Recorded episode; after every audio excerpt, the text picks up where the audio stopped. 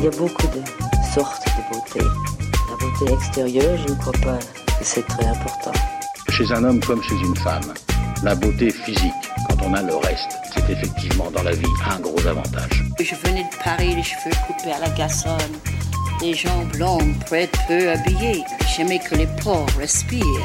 Je regrette beaucoup d'avoir les cheveux longs. J'ai les cheveux longs depuis que, que je suis ministre. Salut, bienvenue dans Parlons B, le podcast qui parle beauté, bien-être et plan B. Je m'appelle Noline Serda, je suis journaliste et je vais rencontrer pour vous des acteurs et actrices du milieu, mais pas que. J'aime les rencontres impromptues celle où le hasard fait bien les choses. Cet épisode va être un peu spécial car la rencontre avec Gail a été pour le moins incroyable. Je vais donc sortir du format habituel pour expérimenter d'abord et pour surtout vous embarquer complètement dans mon aventure new-yorkaise. Ici, la voix de Gail ne va pas être doublée, elle sera donc laissée en anglais, mais rassurez-vous, je vais tout vous expliquer. Bonne écoute avant de laisser la parole à Gail, femme incroyablement charismatique et fondatrice de la marque Jao Brand, il faut que je vous raconte comment j'ai croisé son chemin. Par l'ombé et des formations professionnelles faisant, je suis incapable de ne pas rentrer dans une boutique de soins. Le but, découvrir des pépites à apporter ici. Il est une boutique que j'affectionne particulièrement parce que j'avais eu la chance d'interviewer son CEO il y a quelques années au lancement et, et personne ne parlait encore vraiment de la beauté clean. Il s'agit de Crido Beauty. Peu connue en France car pas présente, cette enseigne sélectionne les marques qu'elle met en avant d'après une charte extrêmement exigeante. Dit comme ça, aujourd'hui, rien de surprenant, mais à l'époque, en 2014-2015, c'était fou. J'entre donc, ravie, dans cette boutique tout en bois et bleu et j'établis un eye contact direct sur un tube de crème en aluminium. Je le prends, je le regarde, j'aime la typo et surtout je le teste. La petite noix de texture épaisse, presque baume, qui arrive sur le dos de ma main, me fait craindre des heures à venir pour le moins collantes. Et là, quelle ne fut pas ma surprise quand en l'étalant, je constate qu'elle se transforme en huile à la chaleur de ma peau, qu'elle sent incroyablement bon les plantes et qu'elle laisse un fini soyeux et très léger. Problème, ce baume en huile destiné à hydrater le corps est en rupture de stock. Je repars avec d'autres trouvailles mais garde cette découverte en tête assez frustrée. Quelques semaines plus tard, j'emménage dans un nouvel appartement à Brooklyn et je décide de faire le tour du quartier. Je me balade, je tourne la tête sans vraiment regarder et tombe nez à nez avec ce petit tube d'alu dans la vitrine. Je rentre, évidemment, et découvre une caverne à la sélection beauté, accessoires et vêtements ultra cool et pointus. Je m'empare d'un mini peigne allemand pour nettoyer les brosses à cheveux, je craque pour un mini parfum en roller divin et je me jette sur le baume en huile.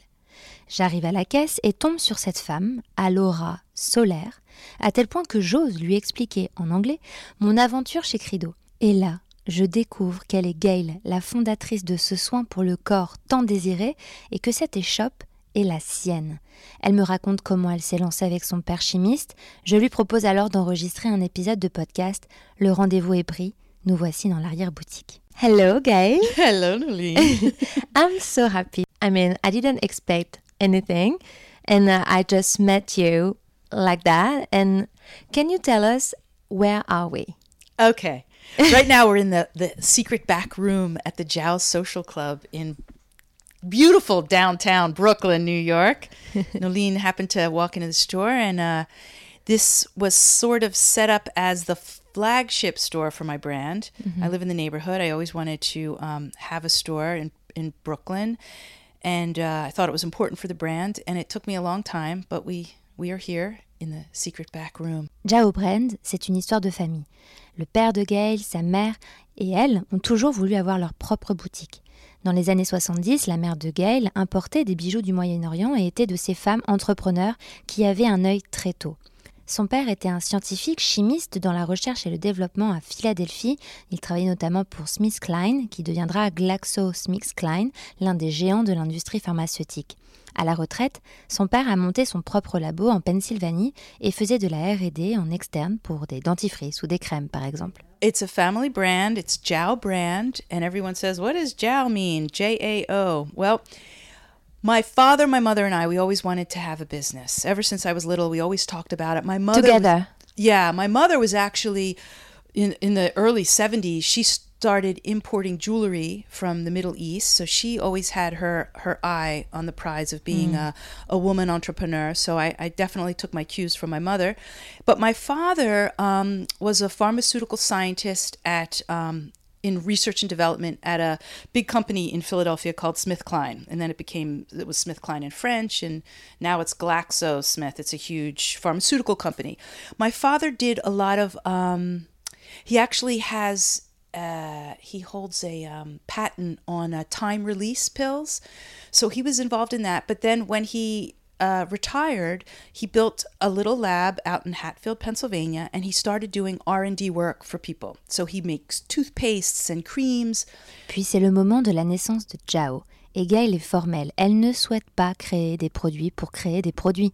Elle veut que chacun ait une utilité et souvent toutes ses créations proviennent d'une expérience personnelle. La première est en 1994. À cette époque, Gail travaille dans l'industrie du cinéma, elle court dans tous les sens, n'a le temps de rien, mange sur le pouce. Alors qu'elle se retrouve avec les mains sales et sans possibilité de les laver, elle rêve d'un produit capable de ça. Elle en parle à son père, c'est la naissance du premier gel hydroalcoolique version désirable à base d'huile essentielle. So uh, in 1994, I was working in film and running around and trying to eat lunch in a car, and my hands were dirty. And I said, I wanted to wash my hands, but there was no water. So I was back hanging out with my dad, and I said, Dad, I want to be able to wash my hands while I'm on the go. What would I do? And he said, gelled alcohol. Wow. And I thought, well, that's not too interesting. so I started doing research on essential oils. And then dad and I were like, okay, gelled alcohol and essential oils. And we literally just started this idea. Et parce qu'une bonne idée arrive souvent en même temps dans la tête de plusieurs personnes, la très connue marque Purell lance son gel hydroalcoolique en quantité industrielle. Gail et son père poursuivent les recherches pendant les deux ans qui vont suivre pour trouver la juste formule. Purell had just hit the market, but it was like a buck, two dollars. No one really knew about it. Um, they came out of the they came out of an industrial use, I think. It was called Gojo, Gojo Industries, who first made Purell. So we started working on this product, and um, I remember the it took us about two years because it was just off and on, and whenever we would work on it, Dad would give me some time. Um, he came up with a really beautiful formula, and I remember the last day when we were sniffing all the different smells. I went home with him to the house and I laid in bed and I was like, I think I burned a hole in my lung from breathing all that Yeah. alcohol. and then the next day we went to the lab and Wesley, who worked with my father, and my dad and I, we sniffed like seven experiments and we all picked the same blend. Oh, And we were like, that's it. And then I started testing it with my friends, and everyone would rub their hands and then they'd immediately start sniffing it. And I mm. was like, that's so crazy. So are you telling me that you uh, discovered, you created the first hand sanitizer? Well, we created the, the first one that was upscale and the first one to use essential oils. So we hit the market in 1997. Et le nom Jao, J-A-O de la marque, vient d'un jour où Gail cherchait un nom dans une vieille pharmacopée éditée en 1917 et trouvée par son père dans le garage. Elle tombe sur un chapitre sur l'histoire des prescriptions dans lequel il est question des Romains qui portaient une amulette de protection contre les malades. Ce gris-gris était issu de la Kabbale dont la source se trouve dans les courants mystiques du judaïsme.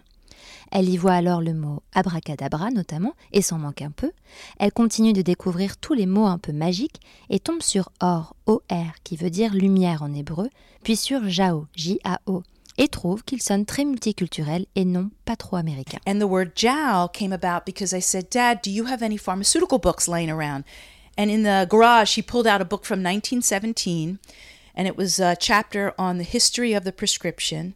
And there was this chapter on Roman conquerors that would wear talismans to protect them from disease. Oh. So this was like in the, you know, the when the Romans were coming through the Middle East, and they would wear these charms. Yeah. So they were often engraved with Kabbalistic word charms. So the Kabbalah is the Jewish mystics.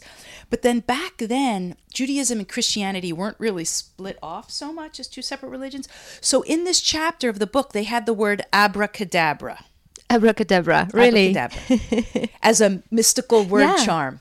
So everybody, you know, I always thought that was like a Disney created bullshit nonsense. No, So it actually, it actually, my, it, it had the translation A Ben Ruach A Kadosh. So Oh. from Hebrew, it translates to the Father, Son, and Holy Ghost.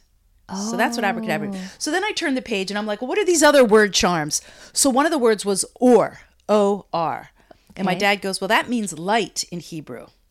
And then another word was J A O. And he goes, I don't know what that means. And I went, well, that's kind of cool because it sort of sounds like it could be Portuguese or it sounds like it could be any other kind of language. Yeah. Chow, it could be Chinese, Asian, whatever. And I liked that. I wanted the brand to be when you're traveling anywhere in the world, you would use your Jao. So it mm-hmm. wasn't like this American brand. It was like a world brand. So that's why the the word Jao was there, and that's why it became sort of the brand name. Et qu'en est-il de l'inspiration pour créer ces produits? Quand elle en parle, Gaëlle place le terme gamme entre guillemets car elle tient à rappeler qu'il ne s'agit pas pour elle de suivre des tendances comme celles des adaptogènes ou des différents acides.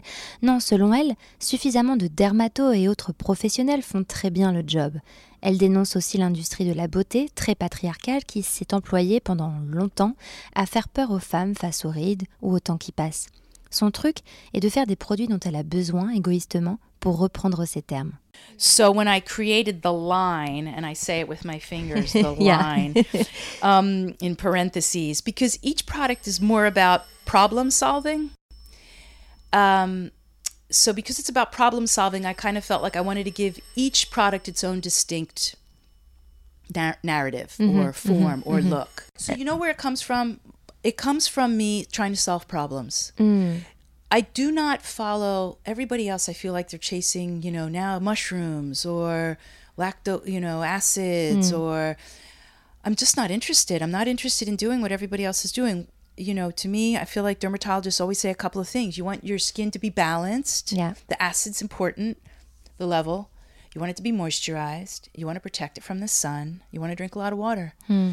I, I feel like the beauty business definitely it you know plays into women's fears about their looks, hmm. the patriarchy, um, and I just don't want to play that game. It's to me it was more important to follow well my skin. Hmm. So I basically am selfishly creating products for myself and hoping everyone else wants to use them. Well, that's a have- s- a, start. I mean, to find the good formulas and to exactly good, um, you know, inspiration. Right. So I was never happy with moisturizers that I was using. That became, our, I think that was our second product.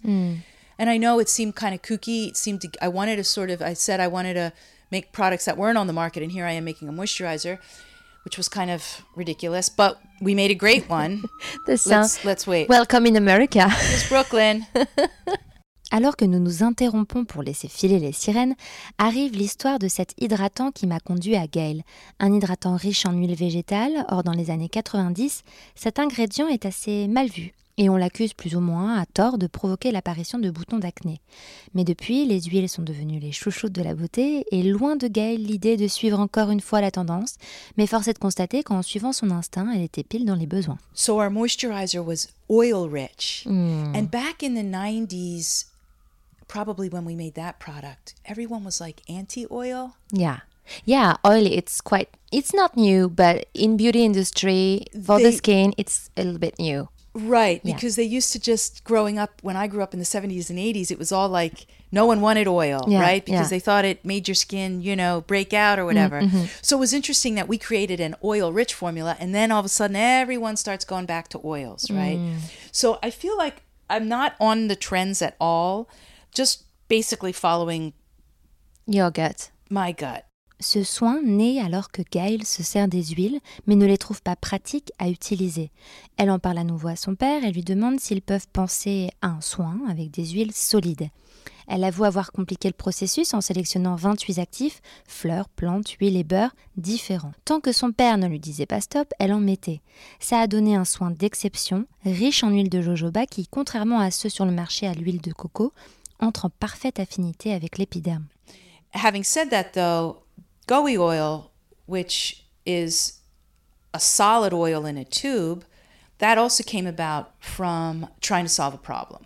Hmm. Because i was trying to use liquid oils i think sesame or something on my body mm-hmm. and my hands have these like lots of space between it so when you'd pour the oil it would just drip all over and your hands and your rings and it's messy and it would fall on the floor can't really travel with it liquid oils So that's that was Goey oil came about from solving Oh, that wow. problem of how and, can and I your, fa- travel your father did it with an oil. Yes, and that one took us a very long time to make because. I got it. I complicated it. I included 28 plant, fruit, flour, oils, and butters. Nobody's going to use that many oils and butters. Hmm. It was insane because they all have these different melting points, and then to get it so that it was solid most of the time. Why did you want that much?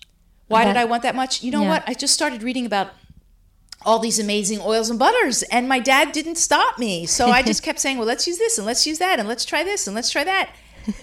no, no one would have done it. If you look, and then again, now there are lots of oils in tubes. Most of them are heavy with coconut oil. Mm. We are not. Ours is mostly a lot of jojoba. Mm. Which is technically the closest thing in nature to your sebum, your Sebum, natural yeah, sebum. yeah. Un soin idéal pour les peaux sèches à très sèches ou les peaux matures comme celle de Gail car il imite le sébum naturel. Sa texture est super légère et pas collante grâce au jojoba présent sous forme de cire et non d'huile. Inutile d'en mettre de grandes quantités et surtout, sa formule riche en actifs est dénuée d'additifs et de dérivés nocifs pour l'organisme. And again, because I'm creating products for myself, I have dry skin. I am an older individual, and as you age, you make less sebum. Yeah. Yeah, I like it. I Really. know. And it's not sticky. Nope, it's not sticky, Hmm. and that's because of the sebum, the the the jojoba, which is like Hmm. which is a wax, right? So you're not getting the sticky, oily. However, some people are.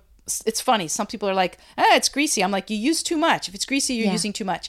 And then some people are like, "I just went through a tube in three weeks." I'm like, "What? it takes me like six months, so I don't know what you're doing with it." So it's it's and then it's expensive because it's 28 Hmm. plant fruit. It's not petroleum.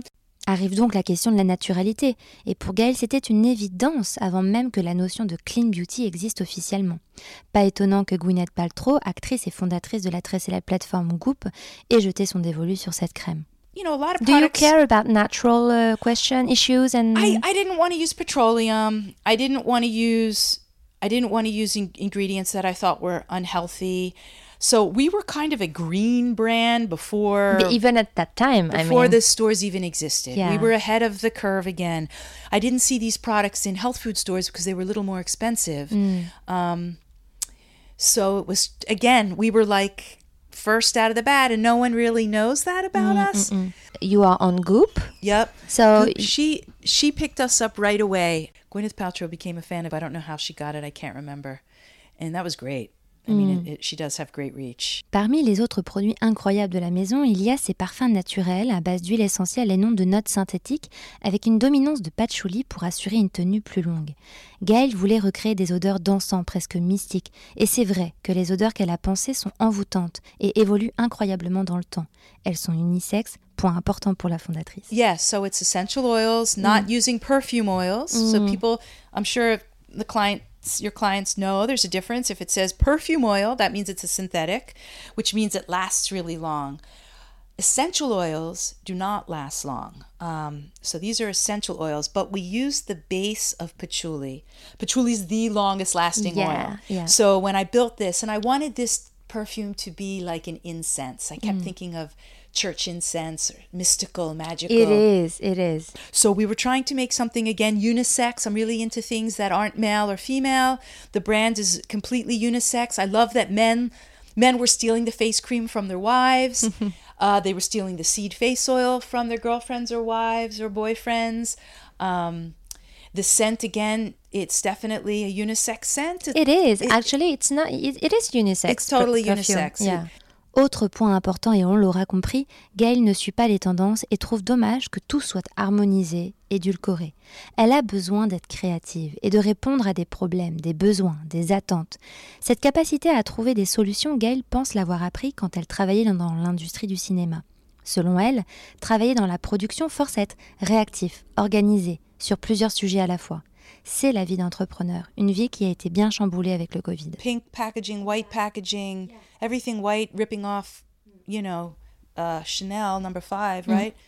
You know, some stores where every box and every brand is all white packaging, and you're like, how do you even? you need this, this creativity you need to be It's important for you. It is important for me. Mm. I, I, I just, it's just the way I'm programmed to be creative and to solve problems and to try to do it in a way that, you know, look, the Goey oil is $52, but then we have this little $4 jar. Yeah. And it's amazing how many people come in and buy the $4 jar. And we're like, that's great. Maybe that's all they can afford. At least they can afford it. A woman came in the other yesterday and she was just raving about Goey oil and she just bought the little $4 jar. And I was like, all right, maybe that's all she, that's cool. Um, so again, solving the problem. If someone can't have a 50, maybe they can have this. Or um, again, we were talking before you turned the mic on about I come from, I went to art school Yeah. as a filmmaker. So, you know, the film business wasn't for me. It just wasn't for me. Um, the film business is is really difficult. Not that making a brand isn't difficult, but you know, 15 hour Yeah. days and feeling like I was never getting anywhere. Um, Do you want me to close the?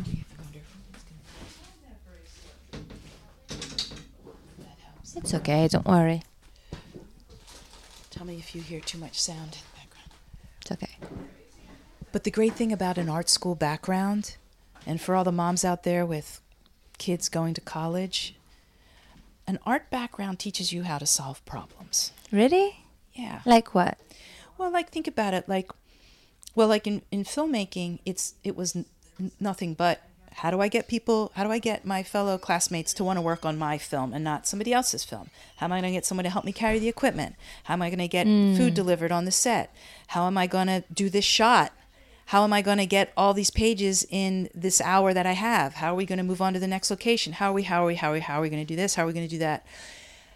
That's what being an entrepreneur is. Yeah. it's nothing but Totally, it's true. solving problems. and we've had a lot of problems. It Mm-hmm. was, I mean, we've had our successes.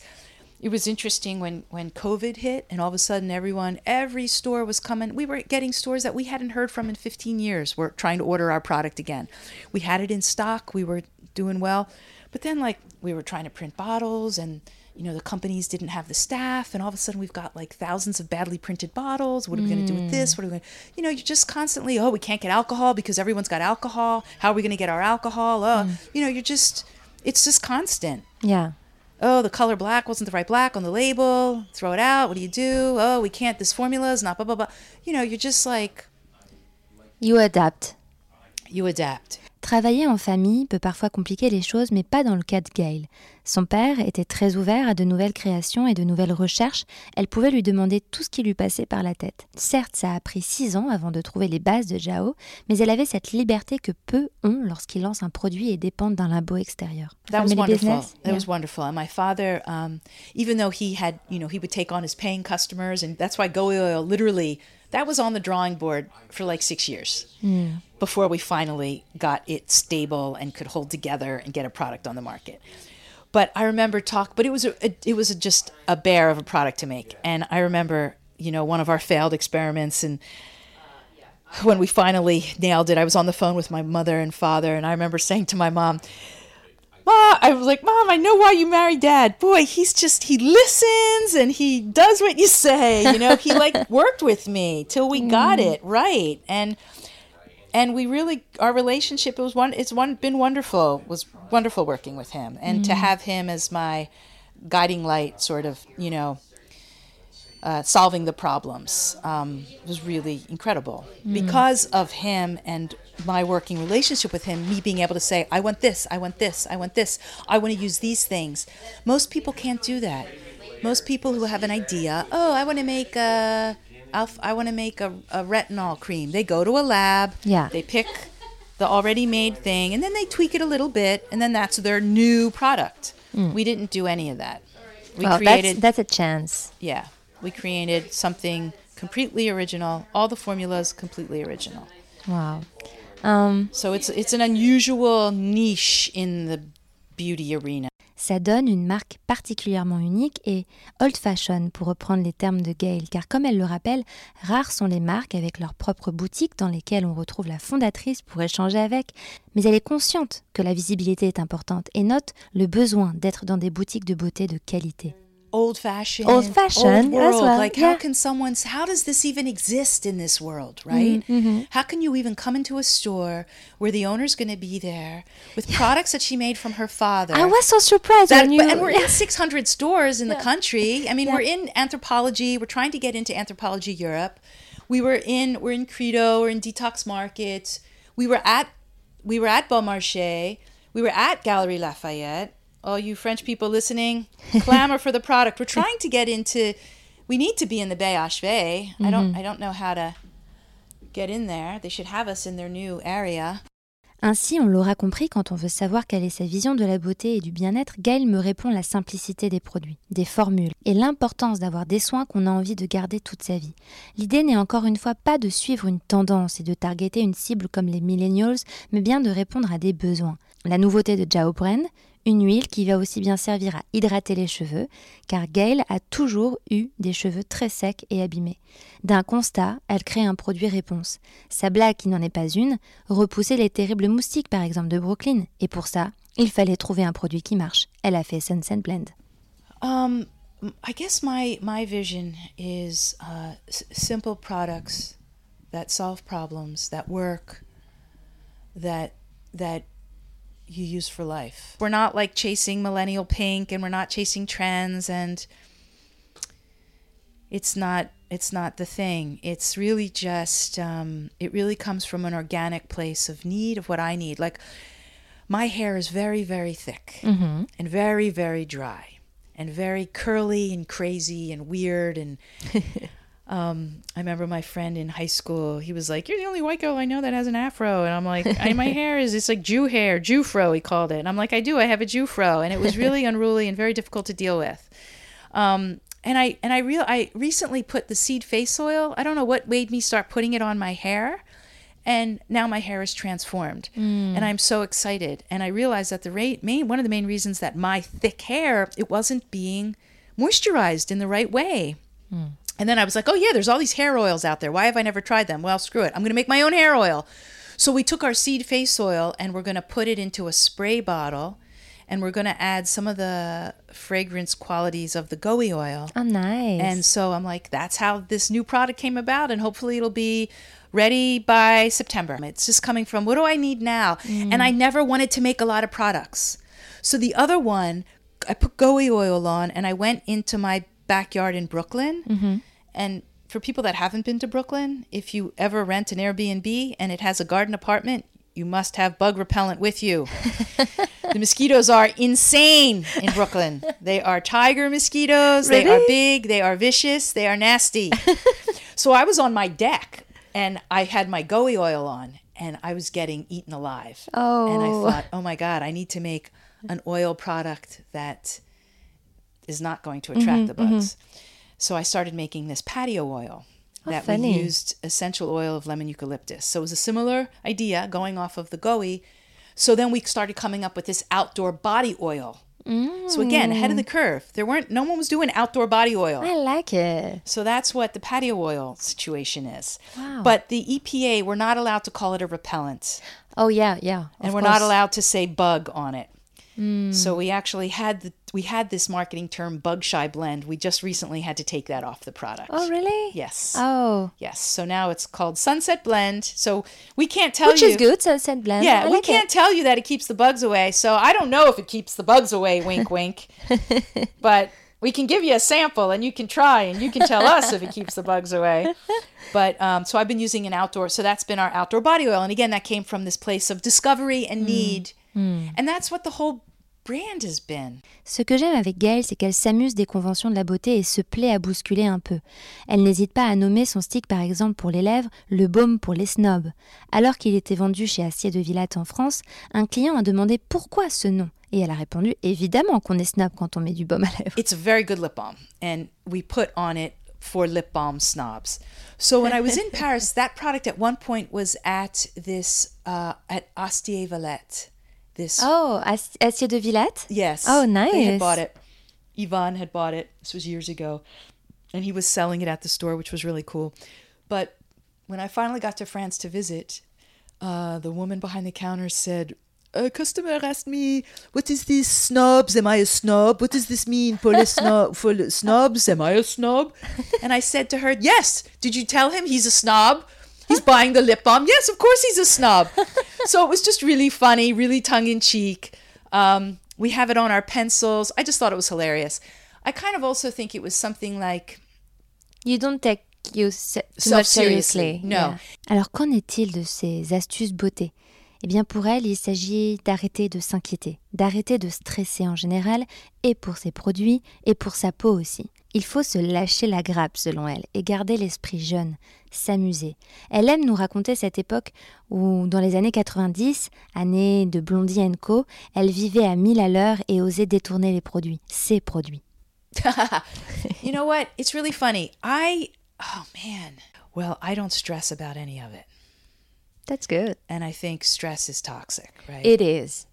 You For sure. You can't stress about it. So, yeah, my don't stress. I don't know. I'm Don't stress. I like this. and it's kind of like I'm I'm sort of like always going, yeah, just don't stress. I don't know. I don't I don't do use 50,000 products because like I said, the less you buy, the less you consume, the less you're throwing away. I don't like when all of a sudden I've got all this stuff that I bought that I never used and then it's bad and then you don't throw it out and it's mm. taking up drawers and space. What is this? Do I need this? I really only just I mean, you want to have clean skin, so you should wash your face. And you want to keep it moisturized and you want to protect it from the sun. You really don't need a whole lot. Maybe I'm lucky. I'm blessed with You have a really good skin. and I don't really do much. And I'm 59. No, I'm 50. Yes, I'm 59. No. Will I be 59? I think I'll. ugh, I can't do the math. I'll be 59. Okay. I have a young. I think it's just a young, a youthful spirit. yeah. You know what? That would be my beauty. My, that's my beauty advice. Mm. Having a youthful spirit.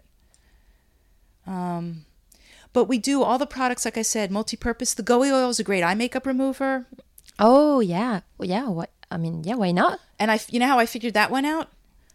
Because I had the Goey oil on my hands. I was riding the subway when I used to read magazines on the train, and all the ink came off from Oh, the yeah, oil. And yeah. I was like, oh man, this oil can remove.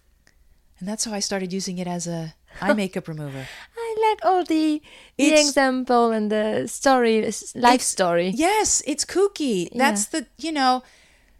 So I was living on the Bowery. The Bowery in New York has a great history of artists. Um, William Burroughs, uh, Blondie. Uh, lots of people lived on there. I was living on the Bowery in the 90s. That's when I created this product. We were living rough. It was rough living. Really hot in the summer. And like, I would come home from a job, we'd be filthy, and I just would want to run out the door and go to a bar and drink and have fun. And that's why I started. I didn't have even time to run to the bathroom sink. Oh, I was like, let me just try the Jao and put it on a cotton pad and wash my face. Oh my gosh, this cotton pad is black. Dad, can I use this to wash my face? I don't see why not. So it's like it all comes about like being creative, being on the go, running, gunning, doing, living. Et parce qu'il s'agit d'un épisode un peu spécial, dans un endroit un peu spécial, je n'ai pas pu m'empêcher de demander à Gail ses lieux, ses endroits favoris. Elle va évidemment vous citer Boreum Hill, Williamsburg, mais aussi Jersey. Gail nous raconte ses endroits préférés et insiste sur un point les incroyables rencontres que l'on peut faire par hasard ici, comme cette fois où le père du rappeur Mos Def l'avait alpagué dans la rue. Parce que c'est ça Brooklyn, ce sont les rencontres impromptues. Oh man, you know it's funny. I was just in Paris and I was um, talking with this guy Hervé, and he was like, "Oh, it's very big, Brooklyn." I'm like, "Is it?" I go, "How big is Brooklyn compared to Paris?"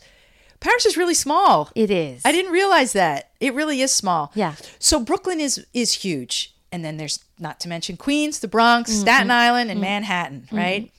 Um, I was I was it was really um, wonderful for me to I try to go back to Paris twice a year. And I love that um, I feel like the Parisians like New Yorkers. I feel like and they like Brooklyn, which is really cool.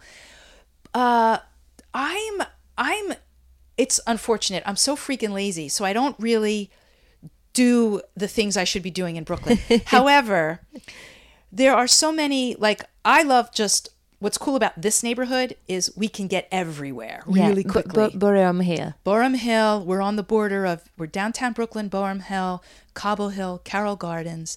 All the trains are here. So if you want to do go to Eastern Parkway and go to Brooklyn Art Museum, which is amazing, mm. it's two stops on the two or the three. Love that. There's this pilot boat. It's parked itself. If you want to walk to Pier Six, have you done it yet? Yeah, yeah. Did you go to Pilot? No, Do you know the boat? I, I, I, I, I've saw seen it. it. Yeah. It's fantastic. Oh. So you go there and you have oysters, nice glass of wine. If you go before sunset, you can get a seat. Um, one whole summer, that's all I did. I'd go to Jersey and then I'd come back and go to that boat, and I was it was amazing. I also love. Um, I haven't been to. I, I'm, it's kill, killing me, but in Williamsburg, there's this new spa that opened that I want to get to. Plus, Williamsburg is so wonderful. I, I lived out there when it was incredibly dangerous, and now it's just so changed that yeah, I walk it's there trendy. and I see just a totally different world because when I was there, you'd walk down Bedford Avenue and every storefront was a, was the gate was closed. Oh. There was only one place you could get a little coffee for 50 cents and a buttered roll. And then I would take the train at uh, Bedford and um, 9th. And it's just incredible to me. Bedford and 7th? Bedford. How, how, because I've been in New York now 40 years, every mm. single neighborhood. Now the new neighborhood in Manhattan is Dime Square. If you've read about Dime Square, the other great thing about this neighborhood is you take the F train two blocks. We're right here. It's only three stops. You get out at East Broadway and you're in Dime Square. And I and Dime Square is it's named for this uh, really wonderful restaurant that uh, that it's it's right at East Broadway. It's got a natural little um, area that's kind of like a triangle it's great. All the trendy bars, all the youth.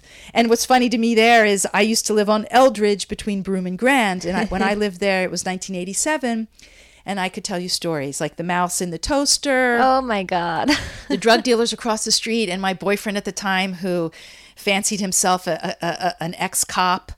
He would call in to the cops and tell them where the drug dealers were. And I'd be like, why are you doing this? um, kooky, kooky stories. Mm. Mouse falling from the ceiling. oh my God. a mouse had a nest in my sweater drawer.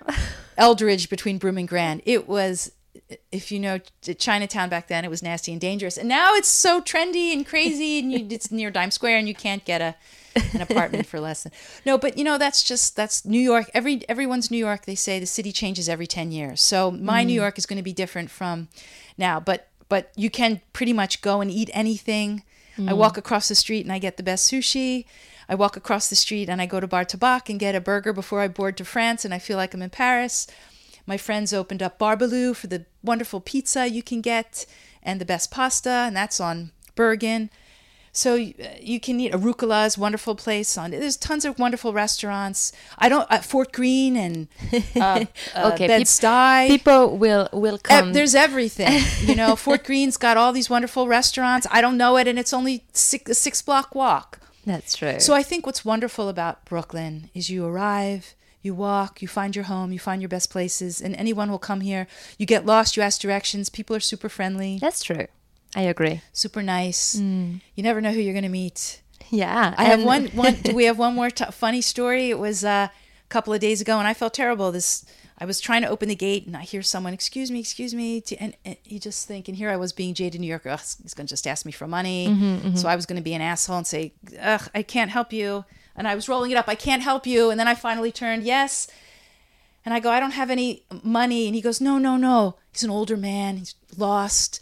Trying to, I'm just trying to find a Bed Bath Beyond. I'm just trying to find this antenna. And he's walking with a cane. I felt really bad for the guy. And I'm like, hmm.